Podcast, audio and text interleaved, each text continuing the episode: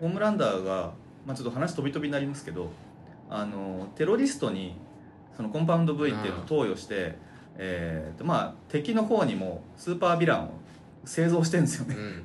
まあヒーローものによくある、えーとまあ、ヒーローがいるからヴィランも出てくんじゃねえかっていう問題があって、大きい力に対して、うん。まあ、敵も当然大きい力を持とうとするから大きい力を最初から持たなきゃいいのにっていうとこがあって、でそのスーパーヴィランの存在が、えー、とないとどうしてもヒーローが本当にただの暴走になっちゃうんで無理くり作ってるってとこがあって、まあ、恐ろしいシーンでもあるんだけど結構それが、まあ、シーズン2出てくるんじゃないかああまあそうですね。あそんこは一番未回収だし、うん。まあそれがそもそもなんでかっていうと、うん。ホームランダーはそのマデリンの承認を得るために、でマデリンの目的はヒーローを軍事利用するっていうか、うんそうね。その軍隊に、まあ、売るっていうところですよねに入れたいっていう。でそそのためうに、ん。その必要だっていうことをうんうんうん。見せつけないといけないからっそうですね。て言って、ホームランダーが独断でで。テ ロリストに結構ホームランダー独断でやっちゃうんだよね。てかあいつはなんか自分の考えてることが正しいって思い込むやつだからそ,、のなんか僕がやりました、はいはい。よかった。どうです？って言ってそしたら意外と認めてもらえないかなみたいなのが だってどっかの市長かなんかにヒーローをなんか3億ドルで派遣するって言ってコンパウンド V の件知ってるよ俺って言って値切るんですよね。2億にさしさせるんだけどその帰りの飛行機で息子ともども ホームランダーに焼き殺されちゃうっていう。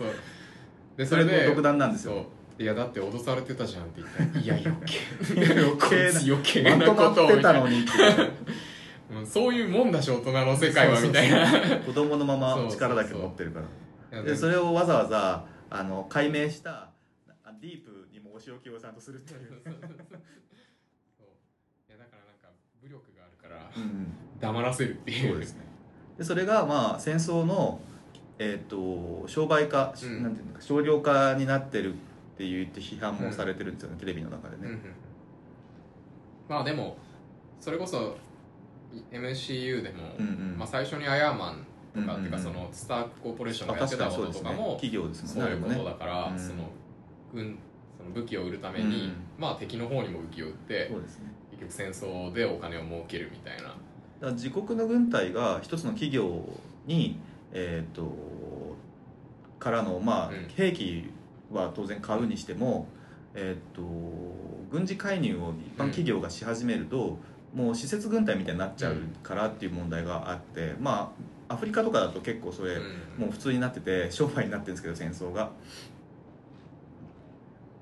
それを多分まああ結構ザ・ボーイズ油断すると結構いろんな問題いっぱい描いてて、まあ、セクハラの問題もそうだし男女の格差の話もあるし、うんでそこに宗教も絡みつつ、で戦争のことも描きつつみたいなこと結構あちこち手出してはいるんですよね。まあ、アメリカの話ですからね、うんすごいざっくり見ると。まあ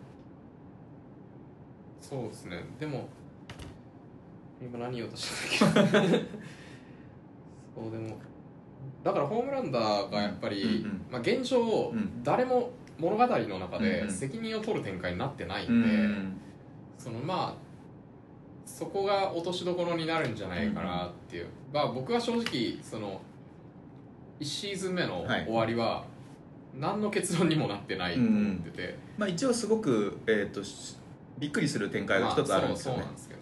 でもあれはクリフハンガーじゃないですか、うん。まあ言っちゃえば、うんうんうん。まああれがその誰の何になるのかみたいなのは、うんうんうん。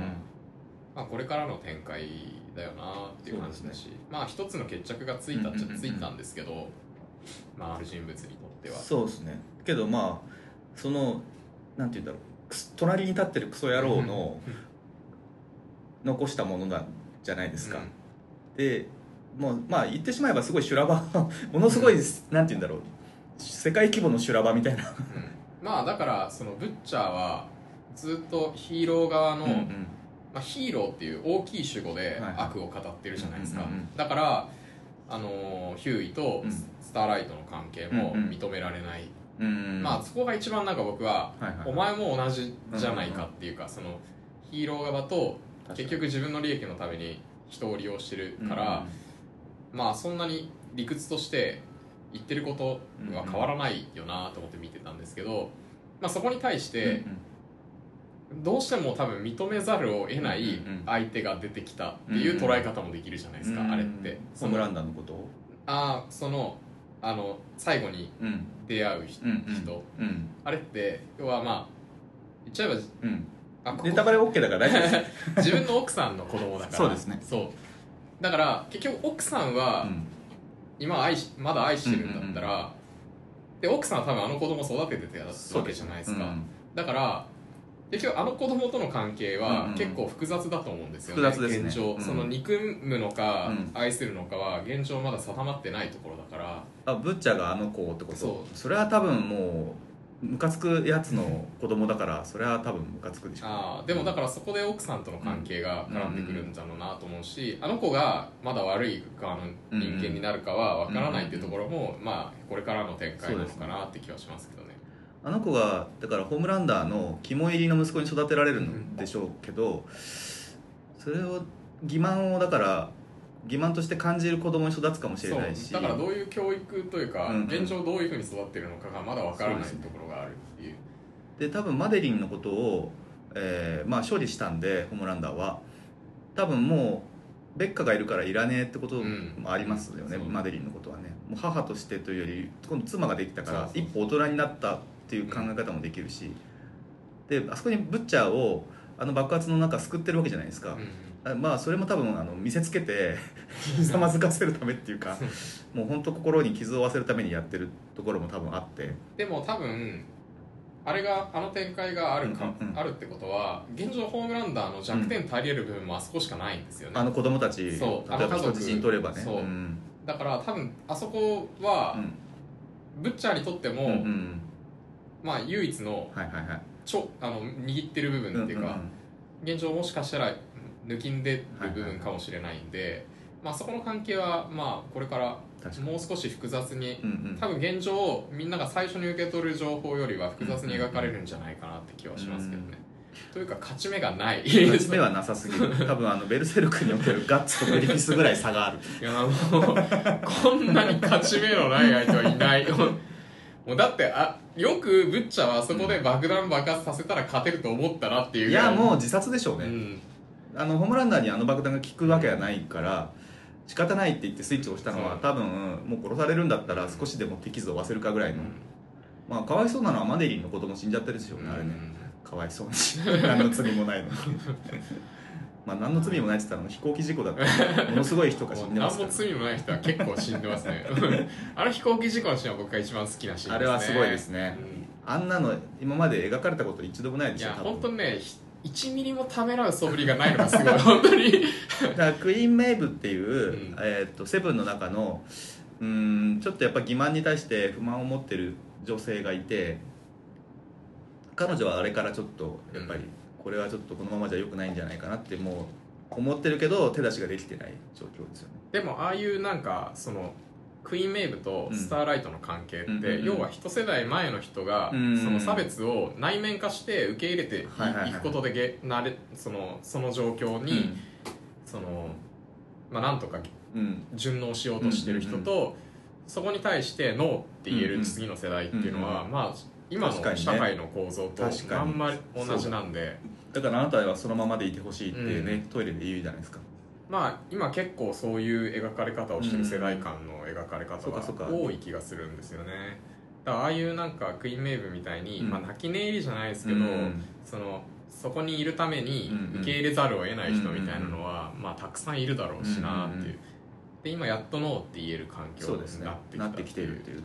そういうとこを描いてる。うんまあだからあれは本当に本当にもうまあひどい話だ。まあでもディープはかなりの制裁を受けますからね その後ね。ディープに関してはその後出てくる描写一つも意味がない。本当に意味がない。本筋に絡んでくるのかと思ったら何も絡まない。だってあそこにすらいないですからね。左遷っていう。左遷されてよくわからない女に侵されるってそう。いうそうそう。またディープの顔顔芸っていうかあのなんかなんだあのなんか情けない顔っていうかあれが本当もうすごい面白い。うん。コメディコメディ担当にそのねなっちゃうから。いやもうなんか。結構 A トレインもいいキャラで最初もう本当クズどうしようもないクズ野郎なんだけどあの人って多分アスリートっていうか、そのなんか途中でなんか自分と同じような能力を持ったやつと勝負するじゃないですか。であれまあ若手がどんどん出てきて自分がロートルになって、まだ頑張れるのかどうか俺はっていう膝に爆弾も抱えてるしみたいなアスリートの描き方ででもしドラッグに頼っちゃってる人じゃないですか。でそれでまあ、あのヒューイとの関係性も当然まあ面白いんですけど、うん。あの殺し殺すや殺されのもう関係からもう泥沼になっちゃってでヒーローと普通の人っていう立場の差があるんだけどあの二人は結構本当にライバルみたいな状況になってて最後なんか心臓発作のタイミングによって、まあああいう形になりましたけど、まあ、ヒューイの勝ちみたいなうん。最後終わり方だったじゃないですか。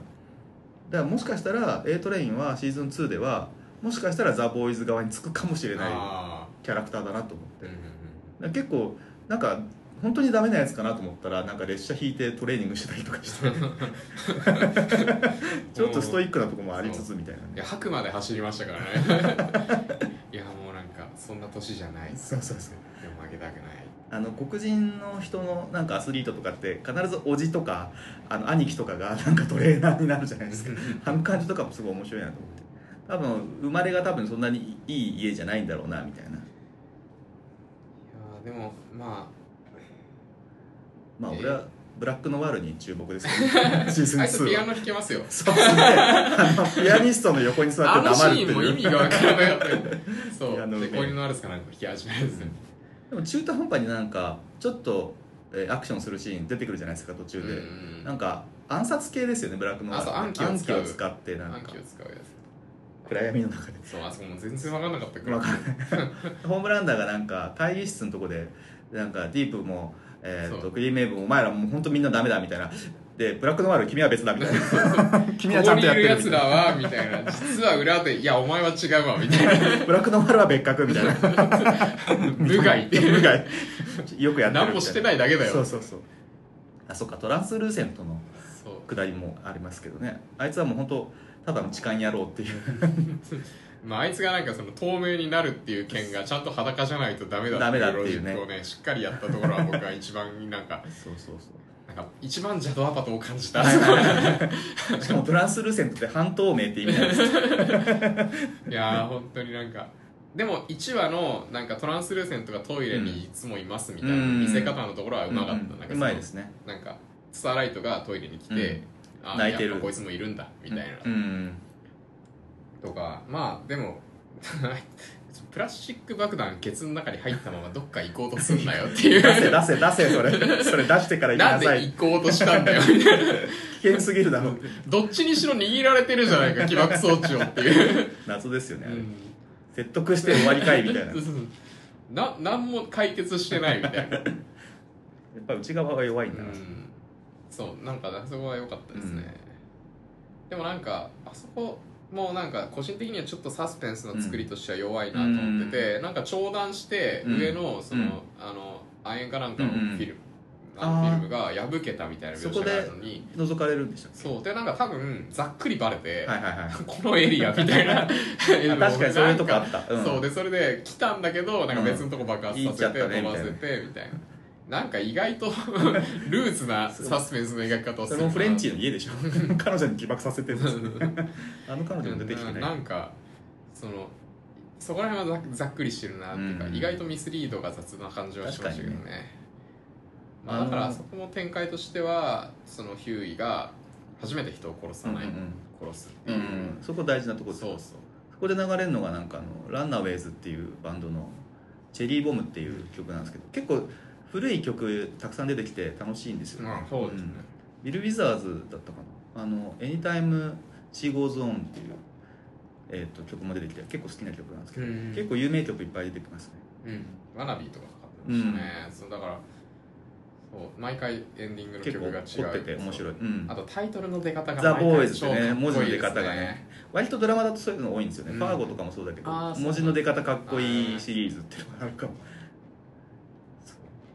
あの A トレインの彼女の描写もなんか謎でしたけどね。ポップクローっていうあー。彼女。トゲがうん。骨が出せるみたいなやつ。いやーなんかねあいつ。なんか愛してないのかと思ったら意外と後悔しててうん。殺しちゃったことをね。まあ殺すだろうなと思ってましたけどね。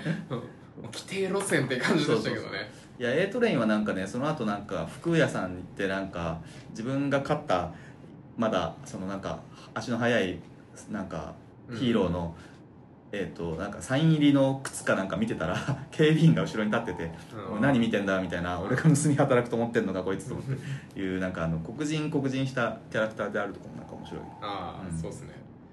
あそこなんか骨折れちゃって、うんあの骨折られてそのままなのかよっていう件とかもありますけど。でもコンパウンド V 飲めば1日で治る。あそうそうそう。じゃあ結構言うのその それは結構使えるぞっていう それはただのドーピング薬じゃなくてもうちょっと有効活用した方がいいと思うんだけどなみたいなのは。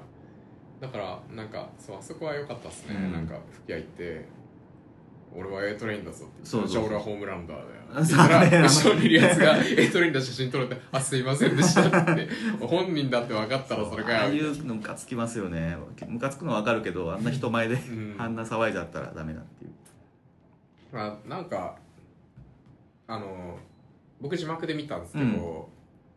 なんかねすごい面白いなと思ったのがねすごいすっごいどうでもいいとこなんですけど、うんあのキミコが喋ったって、うん。フレンチが騒ぐとかなんです今会話成立したでしょ、うん。FM にもうなんか流されるんですけど、はいい。やもう大ニュースだねみたいなこと言われるんですけど その大ニュースだねって字幕出るところがあバズフィードに持ってくって言ってるんですよあそういう感じなんだ。なるほどんかなるほど。ちょっとね向こうのなんかそういう感じが見えて。SNS 的なところも含めてねそうなんか。そのからかい文句とかはなんかこっちにないスラングだから面白いなって言って。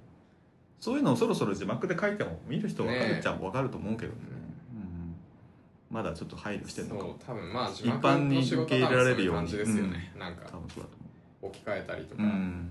ざっくりニュアンスを拾うですね。どうでもいい話つながりで言うとアニーのお母さんあのあまあちょっと宗教的なあ あのねモチーフになってると思うんだけどあの人ジョン・キューザックのお姉さんですね。ああそうなんアン・キューザックですねえ どうでもいい。ー。結構映画出てるんですよあの人。ああそうなんですか、まあ、あの人嫌いだったな。嫌いですね。嫌な母親ですよね。ね。あんたのた私たちの夢じゃないみたいな「いや違うでしょ。あんたの夢でしょそれ」私がいつそれ夢だって言ったのよ」あんなにお手本のようなワスプマザーね自分の夢を娘に託すっていう。俺あのコマーシャルの撮影の仕事してるんでステージママとかの本当に嫌ですねあの人たち。娘ヘアスプレーで固めまくって出すみたいな。うん。あ特にアメリカだとやっぱりアメリカンドリームっていうか有名人になるのってすごい憧れだから、うん。でもそれって親の憧れでしかないんですよね。まあ次第に子供もそれに洗脳されていく部分はあると思うけど、うん。まあね。気気がつけば親に洗脳されてたみたいな。バシーンって。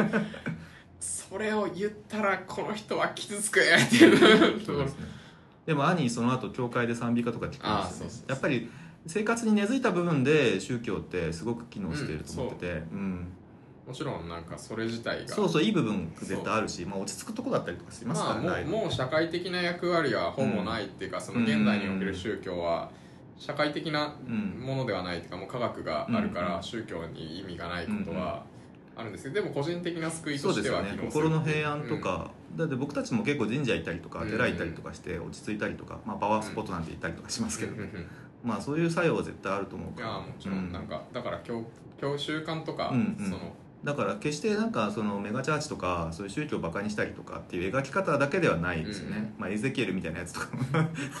あいつはね いるけど。ひどい。あいつでもああいうやついっぱいいるだからそれこそだからその「スポットライト」っていう映画でその、うんそのあるありましたね。見てないけど。教宗教の人たちが、うんしその虐待性的虐待してるっていう。とか性的虐待したっていう件とかやっぱり、うんうんうんまあまあ背景にはやっぱアメリカ社会みたいなのが感じられるように描かれてますよね。まあ、社会的な部分のやっぱそれをエンタメとしの偶話として描いてるところがやっぱ一番鋭いですよね、うんこの映画。まあホームランダーの描き方はキリストのうんそれですもんね、まあ実際そういう風な使われ方を、うんそのあの 洗礼の部分。洗礼の洗礼のとこもうね僕あそこはね一番なんかねええー、って思ったんですけど後にちゃんと脅迫しないといけないわけじゃないですか、はいはいはい。携帯を使って、はいはいで水に入るのも分かってるわけじゃないですか。そんなこそこがヒューイなんです。よお前マジかみダたいな。メになっちゃったみたいな。嘘でしょ。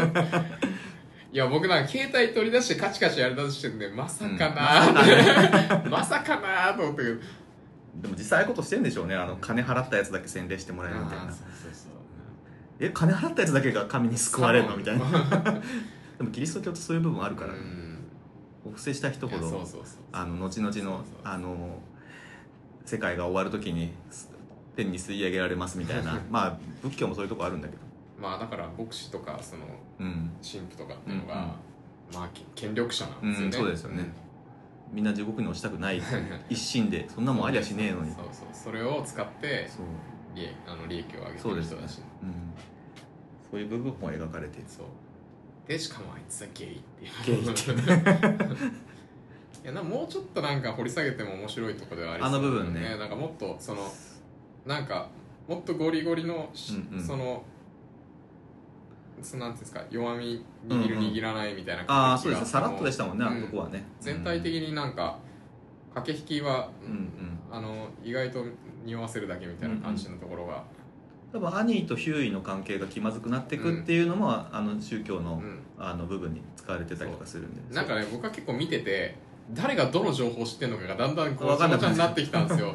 そうなんか誰があのこいつが婚約者死んだ被害者だって分かっててとはいはいはいはい。はかその誰が現状そのいそれはありますね。ホームランダーとかに知られたら一発で終わりな部分をどう回避していくのかっていうミステリーもあったりとかしそうますから。そうそうなんかアニーがスターライトだっていうこと。そうそうそう。だからあのセブン内の伝達とかもなんかどこまでされてるのかもよくわかんないし、でも多分一発でねバレてもおかしくないような情報をいっぱい残してますからね、そう。うん、スケジュールがねだっ見えないてんです A トレインが忘れっぽいだけですからね今回の 物語って。それがなかったら成立してないから。うん。あのあそこはなんかねでもね説得力がありましたねなんか。被害者のことの顔なんてうん。覚えてもいねえみたいな、ねいやこいつだからこういう悪事みたいなのを散々もみ消してきたんだろうな みたいな。こいつらみたいな。こいつらだからホームランダーも、うん。まあ、なんとかブッチャーのことを思い出しましたけどあ そうそうそう。結構時間かかりましたわからね。だってあいつ一回あの競輪場みたいなとこで会ってるじゃああないですか。み顔見てますもんね。そうだけどあそこの時点では見覚えあるぞなこいつみたいなね。だけど心当たりはないからうん。やっぱなんかああいうやつらなんですね。そうですね。まあでもそうかもしれないですよ。あいつらは。うん、うん、権力者って大概そんな感じなんでしょうね、うん。確かにまあ多分だからクイーンメイブとかは意外と覚えてるんですよね人の顔。ああ多分あの飛行機でそう。助けられなかった女の子の顔とかそういうなような多分思い出すタイプですね。そういうなんかね自分、うん。そう人のこと大切にできる人です。よそうですね。楽しみですねシーズン2も。ね楽しみです、はい。うん。なとこにしときますか？そうですね。今日はじゃあシーズン2がまたねあったらまたやりてえなとあそうもちろん。あ、僕もなんかドラマを見るっていうのはできるってうん。分かったんうんで、なるほど。いろいろ見たいなって気持ちが。それ沼になりますよ。いやーもうね。俺いや。全然映画見てないですもん。ああ本今当ですか、うん。だなんかやっぱりそのゲームオブスローンズとうか、もはや基礎教養になりつつあるじゃないですか。ん、いやーそうなのかな。カルチャーの。いやあのまあいろんなとこ出てますしいろんなとこでセリフが引用されたりしますからね、うん確かにそれあるかも、あれワイルドスピードの新作あで出てくるんだ。へえもうみんな知ってる前提で、はいはいはいはい。ゲームオブスローンズのネタバレ引用をしてるらしくて、まあ、僕は分かんないんで、えどの何なのか分かんないんですけど、うんうんうん。だからもう見てない人はどの何なのか分かんないぐぐらいのパロディっていうかその引用をしてるんですよ、でなんかそれぐらい一般常識化してるなるほどね。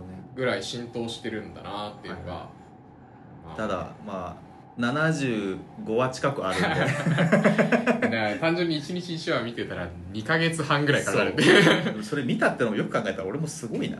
見た人全員に言いたいけどその数字を単純に言うとすごいことになってるなって思いますけどね。いやーでもやっぱなんかあの映画の人も今ドラマ撮ってるじゃない。そうですね。もうもはやね、うん。映画だのねドラマだの言ってる場合じゃないですよね。まあ、やっぱ僕フィンチャー好きなんで、うん。最近はもうねそっちにね結構傾倒してますからねマインドハンンターがシーズン2が今やっててそうですよね。僕もまだ見てないんですけどとかコブラハウス・オブ・会とかカードとかね。見たいな。え？やっぱコブラ会とか見たいですね。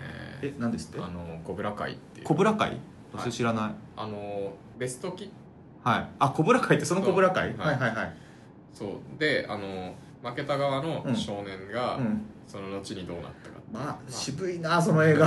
負け犬側でそのまあ要は期待されてたけど、負けちゃってもう完全に人生がそこで あの負け犬になってしまったはいっていう、はいはいはいえそれ映画ですか？ドラマの？ドラマシリーズです、えー。コブラ会そんなのあるそんだ。でそれフィンチャーわからんいやそれはフィンチャーじゃないですね。まあ見たいドラマはねいっぱいあるんですよね。確かまあ評判いいやつにからうん。やっぱ見ていきたい気は本当します。切りないですね、うん。マジで。はい。本当にそう思います。でも見始めたら切りたくないんですよなるほどね。間は空けたくない。ああそうなんだ。僕結構今回の「ザ・ボーイズでもうんどこなんか因果関係がうまくつながらないとことかあったぐらいだったんでやっぱ1日1話で多分このざまだから、ざま。1週間に1話だともうダメだ。みたいな。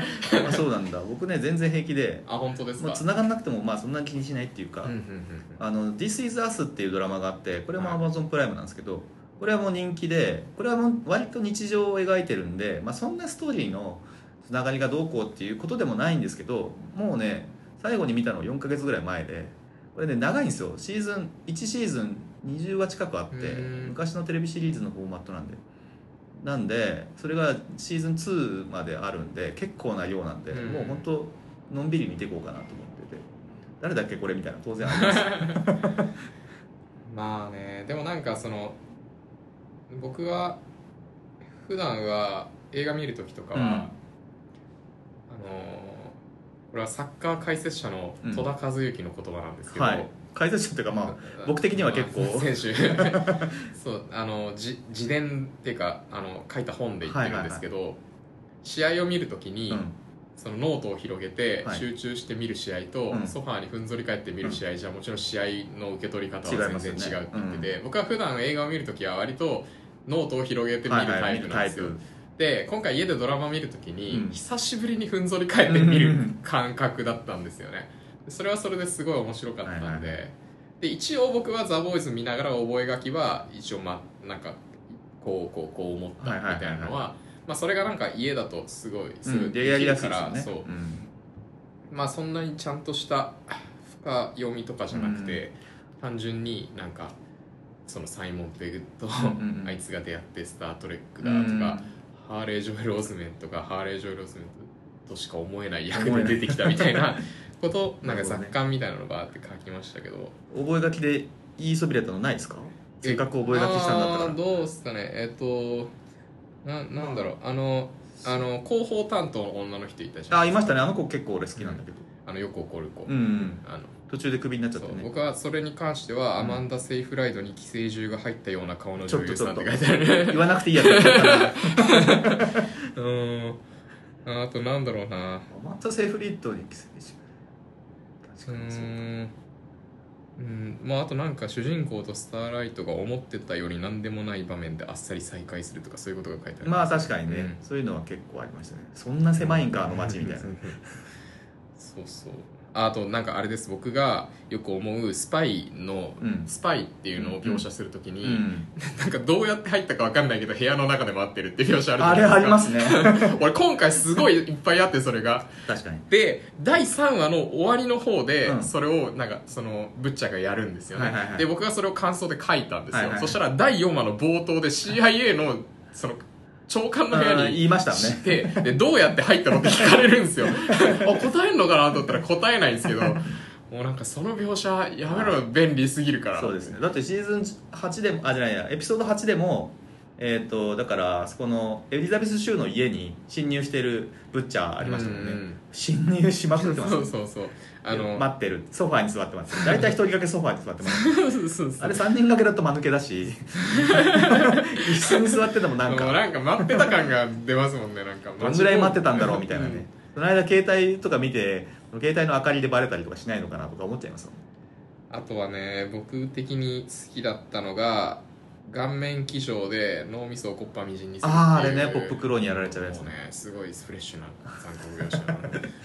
確か 何なんだこれ。いやでもあのたまらないでしょうね。そういうのが好きな人は。もうある意味最高の死に方かもしれない。い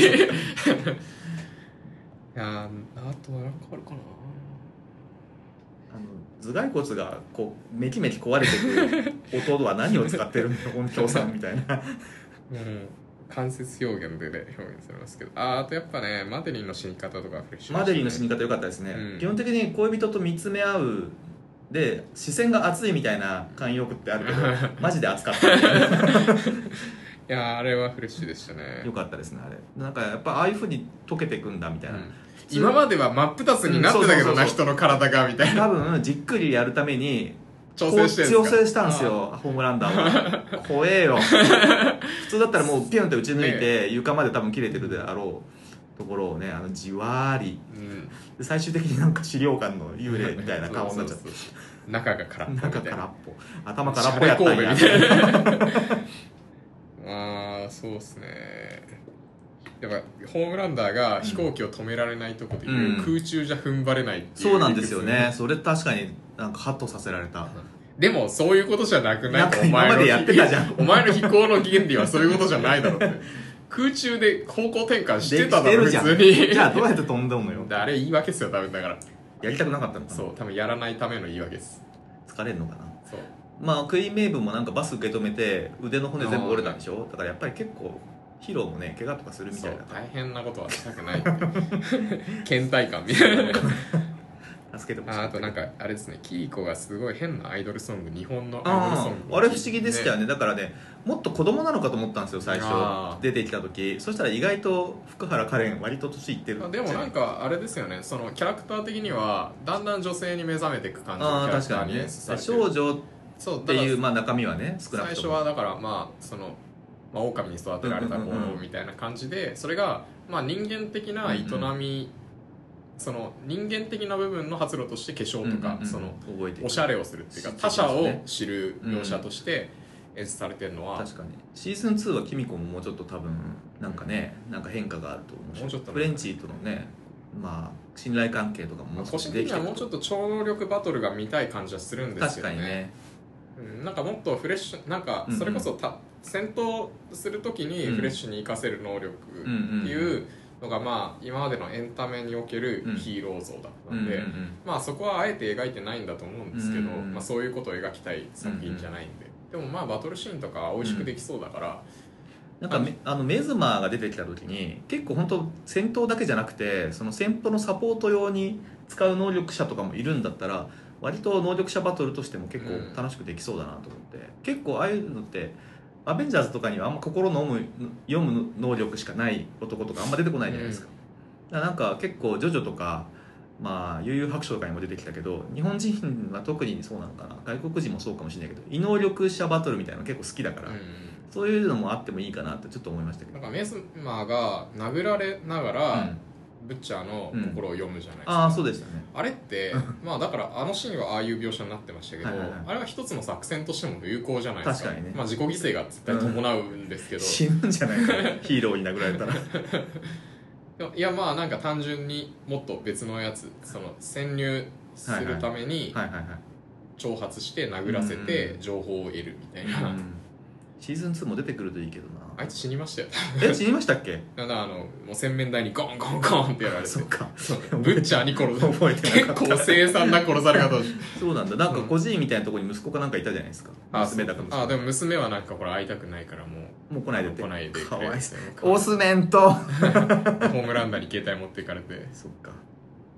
かわいそう。にう。んあいつかわいそうなやつでしたねそうそうまあって感じですかね。そうですね。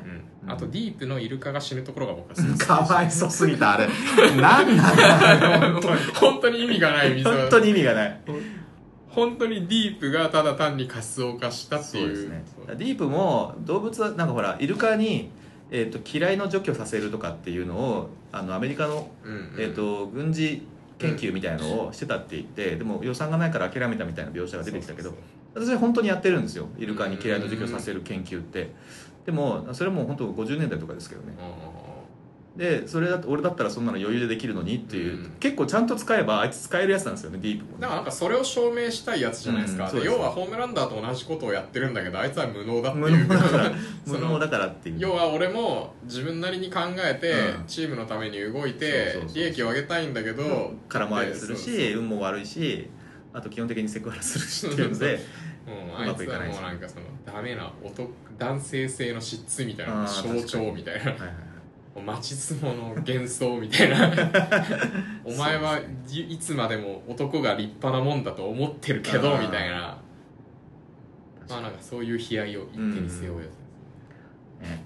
アニーもね今日ねだエピソード1見返してきたらアニーが最初になんかまだひセブンに入る前のアニーが飲んでるコップがディープのコップなんああですよね。そうそうそうそう。ああいうのとかもなんか。だからあのヒューイももともとはヒーローがすごい好きでそうですよね。トレインの限定版のフィギュアを持っててバカにされるっていう。かわい限定版じゃんみたいな。筋金入りのファンかよみたいなうぜえ。うるせえ。もう幻滅みたいなね。まあそんなとこですかね、うん。ちょっとあのアンチ MCU のあのヒーローものの映画の歴史の話とかもうなんか今度してみたいなとか思いますけど、うんうんうん。ウディ・ハレルソンのね「ディフェンドー」っていう映画があってああれとかも誰にも思い出されない映画になってるけど結構今見ると面白い、でもまあポストヒーローものって一時期めっちゃ流行りましたよね,、そうですよね。まあスーパーとか。うんまあスーパーもそうだし。キックアスとか、うん。あ確かにね。結構あると思うな、まあそのまあいわゆるヒーローみたいなのがメインストリームにドンっているからできる表現みたいなのは、そうですよね。あの僕がすごい好きなのはあのみんなはあの皆はそう呼んだ鋼鉄ジーグ。ああはいイタリアの映画なんですけどまあそういうヒヒヒヒーロー。ヒヒーローそうヒアンチヒーロー人が、うん。うん、主人公の話みたいなのわかる万歳とかもそういう感じうんなんですうんうんだからいばなんか結構そういう意味ではだそれこそ大予ビッグその予算かけた映画じゃなくても、うん。なんかできることがあるしそうですよね。まあ、面白いうん。ところ視点だなっていうのは思いますけどね、ありますまああのインクレディブルシリーズインクレディブルファミリーああはい。のシリーズもねまああれもヒーローものね。うん遊びをやってる。パロディですからね、うん。あるかもしれない。まあそんなとこで今日はね、うん。終わりにしようかなえっと今日もうちょっと撮りたいんでまあちょっとしばらくケンさんとお付き合いしていただきたいなと思ってます。はい、じゃあ今日はこの辺でどうもありがとうございました。はい、ありがとうございました、さよなら